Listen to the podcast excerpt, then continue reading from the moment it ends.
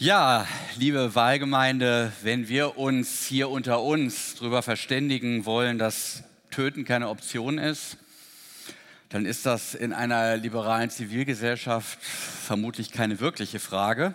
Dann nicken wir alle, ja klar, menschliches Leben ist wertvoll, keine Diskussion. Das ist unverhandelbar. Darum gibt es ja auch dieses Gebot, du sollst nicht töten. Mir scheint allerdings, und das macht die Sache jetzt wieder spannend, in Krisenzeiten wird so etwas dann doch immer auch wieder zum Gegenstand von Verhandlungen. Und darum ist es auch gut, dass wir dieses sechste Gebot jetzt mal gemeinsam anschauen heute. Wir haben es gerade gesehen, die Soldaten im Filmausschnitt, das war aus dem Kriegsfilm der ähm, Soldat James Ryan, die verhandeln die Frage, ob man acht Soldaten zumuten kann, ihr Leben für einen Kameraden aufs Spiel zu setzen. Sie sind ja gerade für den besagten James Ryan auf einer Rettungsmission unterwegs. 1 zu 8 ist eine ungünstige Relation. Auf dem Fleischmarkt würde man diesen Einsatz mit Sicherheit nicht bringen. Naja, aber es geht ja mehr äh, um, es geht um mehr als um Fleisch.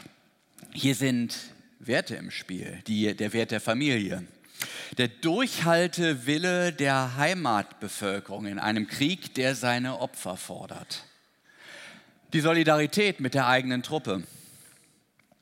Ist es das wert, für Ideale zu sterben, Menschenleben dafür zu opfern? Das Militär erstickt die Diskussion mit dem Hinweis auf Befehl und Gehorsam des Soldaten in einer ehrenvollen Mission, die um einer größeren Sache willen eigenes und auch fremdes Leben aufs Spiel setzt. Menschliches Leben ist wertvoll, ja, würde diese Kriegslogik sagen. Das Leben ist so wertvoll, dass die damit verbundenen Ideale, nämlich dass wir für gutes und lebenswertes Leben halten, dass das unbedingt verteidigt werden muss. Und zwar in letzter Konsequenz sogar unter Einsatz von menschlichem Leben. In Krisenzeiten ist der Satz, menschliches Leben ist wertvoll, offenbar Gegenstand von Verhandlungen und kann, so paradox es sich anhören mag, sogar menschliches Leben aufs Spiel setzen. Interessanter Befund. Das gilt nicht nur im Krieg. Am Anfang und Ende des menschlichen Lebens erleben wir die Verhandlungen auch immer wieder. Stichwort Paragraph 218. Menschliches Leben ist wertvoll, ja klar. Aber man beginnt dann darüber zu streiten, ob beispielsweise der Embryo auch schon Mensch ist. Und dann werden Kriterien definiert für das, was Menschsein ist und Schwangerschaftswochen festgelegt, ab derer das ungeborene Kind dann auch wirklich Mensch ist. Und vorher wird dann abgewogen die mutmaßlich beeinträchtigte Lebensqualität einer werdenden Mutter, der per Definition dann möglicherweise je nach ähm, Zeit ein Zellhaufen gegenübersteht, über den man verfügen kann, wie man möchte. Ist ja noch kein Mensch. So die Argumentation. Menschliches Leben ist wertvoll. Ja, aber dieser alte Mensch hier, krank, voller Schmerzen vielleicht, der kann auch nicht mehr sprechen. Ist doch kein Leben, oder? Leben hat doch was mit Genuss, mit Selbstverwirklichung zu tun. Aber hier, auch gesamtgesellschaftlich betrachtet, in Zeiten knapper werdender Ressourcen, nur mal ernsthaft, da gibt es auch Tabletten. Ne? Und dann gibt es auch die, die den Satz mit dem Hinweis auf eine angeblich höhere Moral ablehnen. Nicht etwa menschliches Leben ist wertvoll, sondern Leben im Allgemeinen, Leben ist wertvoll, die Natur, der Kosmos, und das stört der Mensch als Umweltsünder möglicherweise. Wenn wir den Kollaps von Mutter Erde verhindern wollen, so wird argumentiert, dann müssen wir den Menschen eindämmen. Lasst uns beispielsweise auf Kinder verzichten, damit wir die Erde retten. Wir sind ja nicht Teil der Lösung, sondern wir sind Teil des Problems, wird dann gesagt. Ein guter ökologischer Fußabdruck der reicht nicht. Wir müssen einfach weniger werden. Wer nicht da ist, macht auch keinen Fußabdruck, das ist noch viel besser. Es ist in diesem Fall eine ökologische Krise, über die nachgedacht wird. Da wird der Mensch äh, und der Wert menschlichen Lebens Gegenstand von Verhandlungen. Menschliches Leben wird für die erhoffte Gesamtsituation als, sagen wir mal, nicht nützlich eingestuft. Der Nutzen eines Menschen wird auch in der folgenden biblischen Geschichte in Frage gestellt. Wir sind auch da Zeuge einer Krise. Und auch der Satz, menschliches Leben ist wertvoll, wird da krisenhaft. Ich lese uns aus dem Alten Testament, aus den Königebüchern, dem ersten Königebuch, äh, Kapitel 21. Da geht es um einen Herrn, der heißt Naboth ein Jesreeliter, der hatte einen Weinberg in Jesreel bei dem Palast Ahabs, des Königs von Samaria.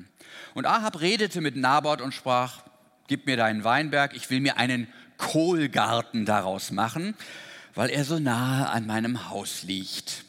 Ich will dir einen besseren Weinberg dafür geben, aber wenn es dir gefällt, will ich dir Silber dafür geben, so viel er wert ist. Aber Naboth sprach zu Ahab, das lasse der Herr fern von mir sein, dass ich dir meiner Väter Erbe geben sollte. Da kam Ahab heim, voller Unmut und Zorn um des Wortes willen, dass Naboth, der Jesraeliter, zu ihm gesagt hatte, ich will dir meiner Väter Erbe nicht geben. Und er legte sich auf sein Bett und wandte sein Antlitz ab und aß kein Brot. Da kam seine Frau Isabel zu ihm hinein und redete mit ihm, was ist, dass dein Geist so voller Unmut ist, dass du nicht isst? Er sprach zu ihr, ich habe mit Naboth, dem Jesraeliter, geredet und gesagt, gib mir deinen Weinberg für Geld oder wenn es dir lieber ist, will ich dir einen anderen dafür geben. Er aber sprach, ich will dir meinen Weinberg nicht geben.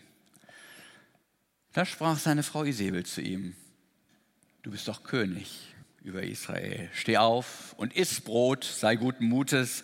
Ich werde dir den Weinberg Nabots des Jesraeliters verschaffen. Und sie schrieb Briefe unter Ahabs Namen und versiegelte sie mit seinem Siegel und sandte sie zu den Ältesten und Oberen, die mit Naboth in seiner Stadt wohnten und schrieb in den Briefen, lasst ein Fasten ausrufen und setzt Naboth oben an im Volk, stellt ihm zwei ruchlose Männer gegenüber, die da zeugen und sprechen, du hast Gott und den König gelästert und führt ihn hinaus und steinigt ihn, dass er stirbt. Die Ältesten und Oberen, die mit ihm in seiner Stadt wohnten, taten, wie ihn Isabel entboten hatte, wie sie in den Briefen geschrieben hatte, die sie zu ihnen sandte. Und sie ließen Fasten ausrufen und ließen Naboth oben an im Volk sitzen. Da kamen die zwei ruchlosen Männer und stellten sich ihm gegenüber und zeugten gegen Naboth vor dem Volk und sprachen, Naboth hat Gott und den König gelästert. Da führten sie ihn vor die Stadt hinaus und steinigten ihn, dass er starb. Und sie sandten zu Isabel und ließen ihr sagen, Naboth ist gesteinigt und tot. Als aber Isabel hörte, dass Naboth gesteinigt und tot war, sprach sie zu Ahab, steh auf und nimm den Besitz, den Weinberg Naboths des Jesreeliters, der sich geweigert hat, ihn dir für Geld zu geben. Denn Naboth lebt nicht mehr, sondern ist tot. Als Ahab hörte, dass Naboth tot war, stand er auf, um hinabzugehen zum Weinberge Naboths des Jesreeliters und ihn in Besitz zu nehmen. So läuft's. Aber das Wort des Herrn kam zu Elia, dem Tischbieter, mach dich auf, geh hinab, Ahab, dem König von Israel, zu Samaria entgegen. Siehe, er ist im Weinberge Nabots, wohin er hinabgegangen ist, um ihn in Besitz zu nehmen. Und rede mit ihm und sprich, so spricht der Herr, du hast gemordet, dazu auch fremdes Erbe geraubt. An der Stätte, wo Hunde das Blut Nabots geleckt haben, sollen Hunde auch dein Blut lecken. Und Ahab sprach zu Elia, hast du mich gefunden, mein Feind? Er aber sprach, ja, ich habe dich gefunden, weil du dich verkauft hast zu tun, was dem Herrn missfällt. Siehe, ich will Unheil über dich bringen und dich wegfegen samt deinen Nachkommen und, jetzt wird Luther ein bisschen ruppig, und will von Ahab ausrotten, was an die Wand pisst, bis auf den letzten Mann in Israel, steht hier wirklich. Die Hunde sollen Isabel fressen an der Mauer Israels. Es war niemand, der sich so verkauft hätte, so zu tun, was dem Herrn missfiel, wie Ahab, den seine Frau Isabel verführte. Und er versündigte sich dadurch über die Maßen, dass er den Götzen nachwandelte. Wir haben eine Krise, sagte ich eben. Was ist die Krise? Ein Mann kriegt sein Spielzeug nicht. Das kann schon mal eine Krise auslösen. Und er verfällt in eine depressive Verstimmtheit, verkriecht sich ins Bett, dreht sich zur Wand, schmollt und sagt, ein Leben ohne Kohlgarten ist möglich, aber sinnlos. Und Isabel, die vermutlich ruchloseste und korrupteste Persönlichkeit des Alten Testaments, schmiedet daraufhin einen Plan, den, der sie noch fast tausend Jahre später, das ist gar nicht so leicht, in der Johannes-Offenbarung zur sprichwörtlichen Personifizierung von Götzendienst und Unmoral erhebt. Also die hat wirklich ganze Arbeit geleistet. Und der Plan dieser sidonischen Prinzessin, beginnt mit Rufmord. Falsche Zeugen stehen auf und bringen Lügen über den unbescholtenen Nabot in Umlauf. Über einen einfachen, aber traditionsbewussten Israeliten, dem das Erbe seiner Vorfahren wichtiger zu sein scheint als das schnelle Geld. Der Rufmord dient der Diskreditierung, der Zerstörung seiner Glaubwürdigkeit und dem einfachen Spiel mit der berühmten Gleichung, menschliches Leben ist wertvoll. Aber nach all dem, was Naboth angeblich getan hat, naja, ist der noch ein Mensch? Er soll Götzendienst verübt haben, weiß ich nicht so genau. Also nichts ist dem Typen heilig. Und das wirft ihm ausgerechnet Isabel vor, die den sidonischen Baalskult nach ihrer Hochzeit mit dem israelitischen König Ahab ins Heilige Land gleichsam importiert hatte und damit einen Sturmlauf der Propheten erzeugte. Kann man im Alten Testament also reihenweise nachlesen. Ja, und was hat Naboth noch gemacht? Dem König gelästert. Mhm, Hochverrat also. Das sagt Isabel, die gerade die Siegel des Königs missbraucht und seinen Namen in den Büchern der Chronisten für alle Zeiten stinkend macht. Durch den Rufmord wird der Gerechte durch die Kriminelle zerstört, sodass Menschen bereit sind, bei der Gleichung menschliches Leben ist wertvoll, ja, also auch Sonderangebote zu akzeptieren. Der Naboth ist ja kein wirklicher Mensch, der ist vielmehr ein Unmensch. Einer, der unsere Ideale mit Füßen tritt. Das, was uns heilig ist. Gott und den König hat er gelästert. Das können wir nicht dulden. Wir müssen ihn auslöschen. Er zerstört sonst das, was wir unter einem guten Leben verstehen. Also, auch damals gab es schon sowas wie Cancel Culture. Es lief ein bisschen handfester ab als heute. Naboth wird gesteinigt. Später hat man dann Frauen als Hexen diffamiert und verbrannt. Heute drückt man häufig die Delete-Taste im kulturellen Gedächtnis, nachdem man Menschen nach Strich und Faden verfemt. Das sind manchmal erstaunlich nichtige Dinge, die Menschen das Genick brechen können und auch Karrieren zerstören. Ich sag's mal so mit Hannoveraner Kolorit, manchmal reicht dazu auch ein Bobbycar. Manchmal auch nur ein Gerücht, denn das Gerücht, das haftet ja. Es lässt die Gedanken kreisen, ob vielleicht doch was dran ist. Zuzutrauen, wäre es ihm ja. Und wenn das Gericht dann doch später die Unschuld erweisen sollte, naja, dann ist die Öffentlichkeit und das Interesse der Öffentlichkeit längst über die Person hinweggegangen. Sie geht in die Geschichte als Unhold ein, der vom Rufmord geschädigte ist quasi lebendig tot. Naboth der ist jetzt ganz tot. Isabels Rechnung scheint aufgegangen. Ahabs Leben fühlt sich nun wieder wertvoll an. Das Spielzeug ist beschafft. Aber Gott spielt nicht mit. Und er spricht Klartext durch den Propheten Elia. Du hast gemordet. Dazu noch fremdes Erbe geraubt. Ja, wir hören richtig, du, nicht etwa Isabel, denn du bist der König. Du trägst Verantwortung in diesem Reich und wenn die Personalentscheidungen, die du triffst oder die Strukturen ermöglichen, dass andere in deinem Namen Böses tun, dann mache ich dich verantwortlich. Menschliches Leben ist wertvoll. Ja, aber Gott packt da noch einen drauf. Er sagt, es ist mir heilig. Das enthebt es der Quantifizierbarkeit, der Verrechenbarkeit. Das Heilige ist das sprichwörtlich Unteilbare. Und weil das Leben heilig ist, kann man es nicht reduzieren, nichts davon wegnehmen oder es ganz zerstören.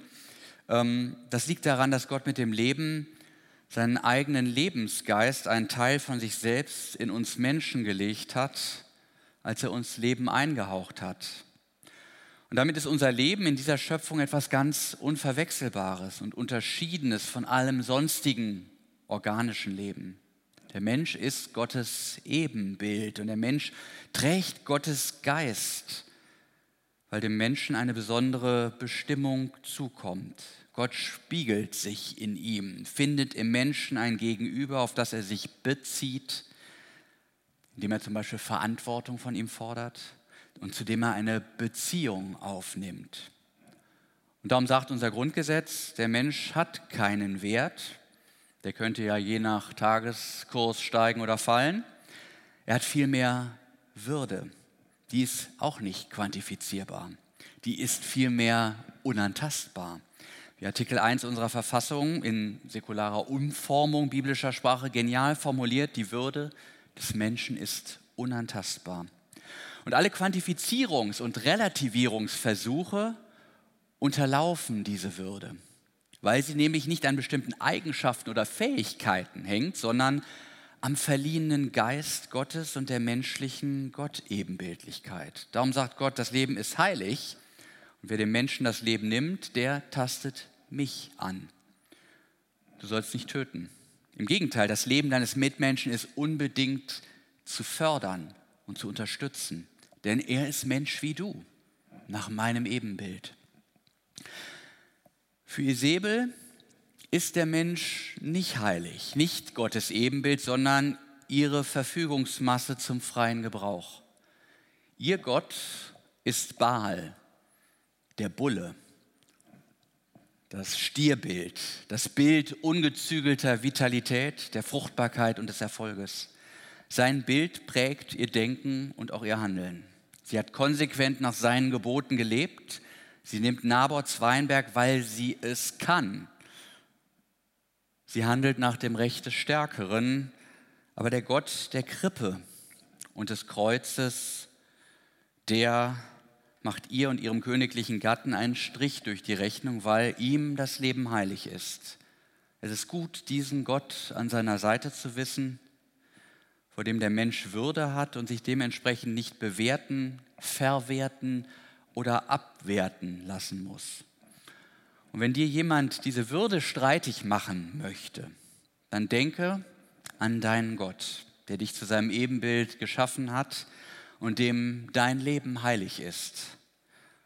Deshalb tun wir alles, um dieses Leben unseres und das jedes anderen Menschen so zu schützen, dass wir alle einfach leben können. Amen.